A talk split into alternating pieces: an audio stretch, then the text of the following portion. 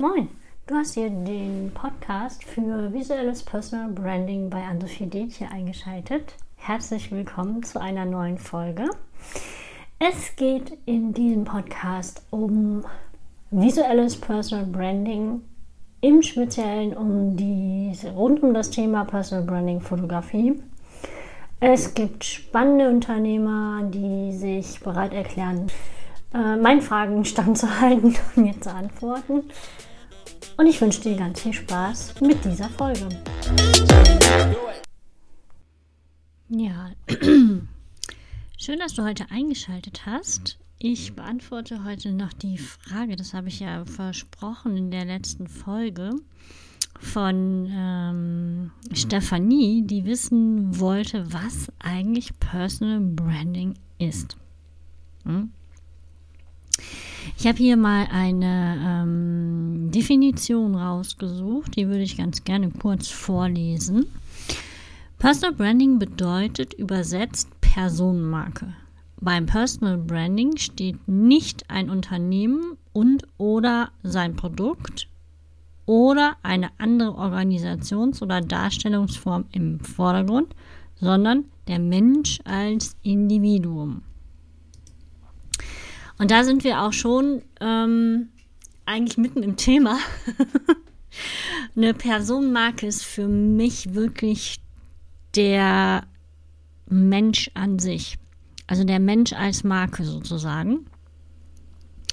Und ähm, dann kann es dir passieren, so wie es mir passiert ist. Ich bin diesen Prozess ja durchgelaufen und habe mich damit auseinandergesetzt, ähm, was das eigentlich bedeutet und habe meine Werte überprüft und mein gesamtes ähm, unternehmerisches Fundament nochmal neu ähm, ja, was heißt neu aufgesetzt, aber halt bearbeitet sozusagen, vom Keller aus an, ja.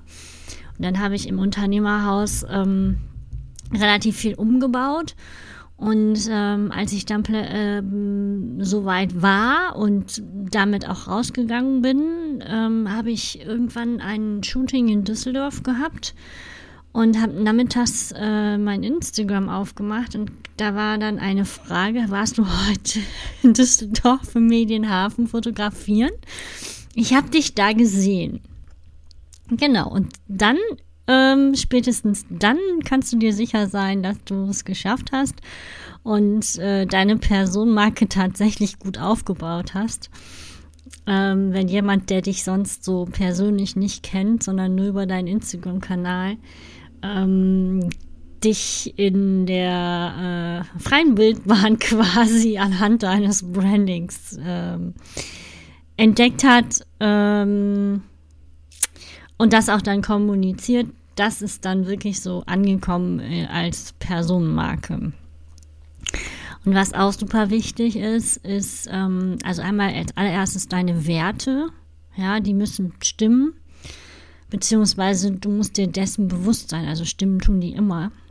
Ähm, du musst dir dessen bewusst sein und die müssen halt ähm, in deinem Ganzen, wie du bist, wie, wie, du dich zeigst, welche Fotos du veröffentlichst, wie dein Wording ist, ähm, welche Kanäle du bedienst, das muss alles authentisch rüberkommen und sich so echt anfühlen. Ich sage mal echt anfühlen.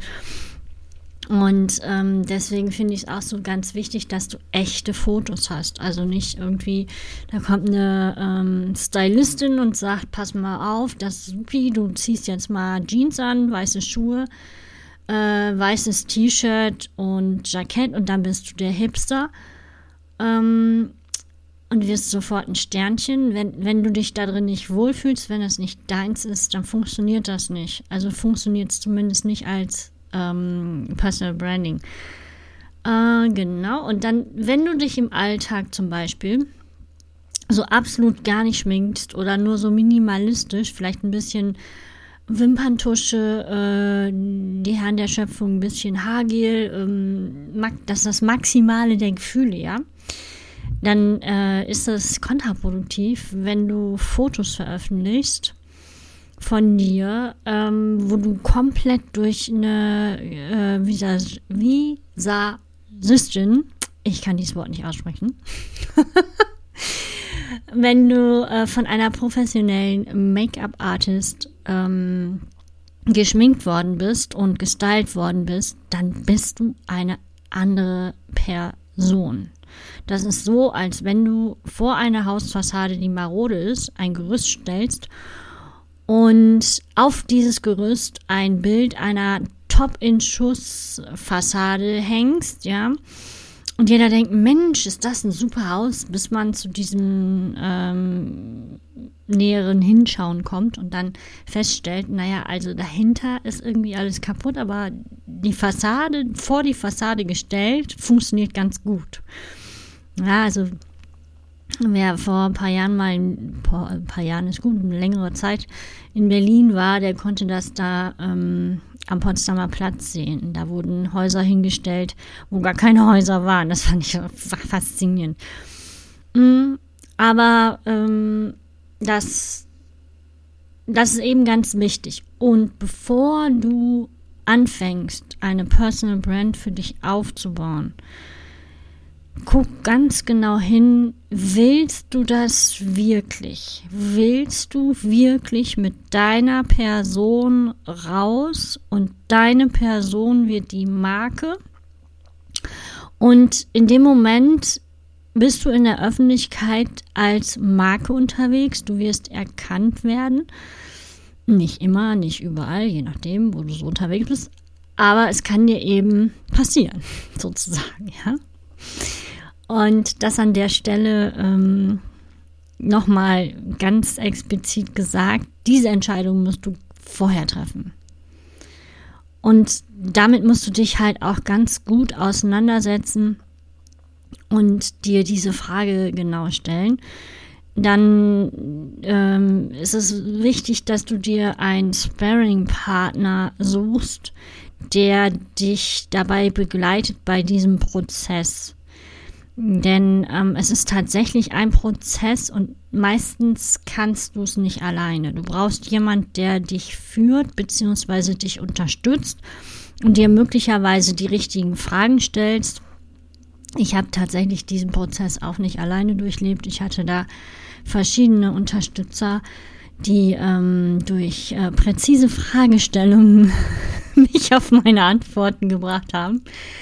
Und ähm, genau, dann geht es auch nochmal an deine, wenn deine Wertstimmen im Keller, dann geht es an deine Positionierung. Das ist, sage ich mal so, die, die, ähm, ja, das Erdgeschoss und der Vorgarten sozusagen und ähm, alles, was darüber hinauskommt mit Pflanzen im Garten und so weiter, das ist alles schon Schaufenster.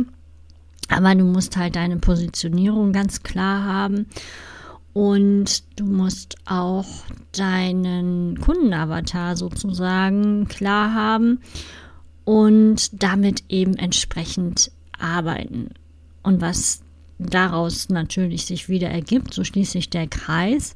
Du selber musst in deiner Position und Positionierung klar sein.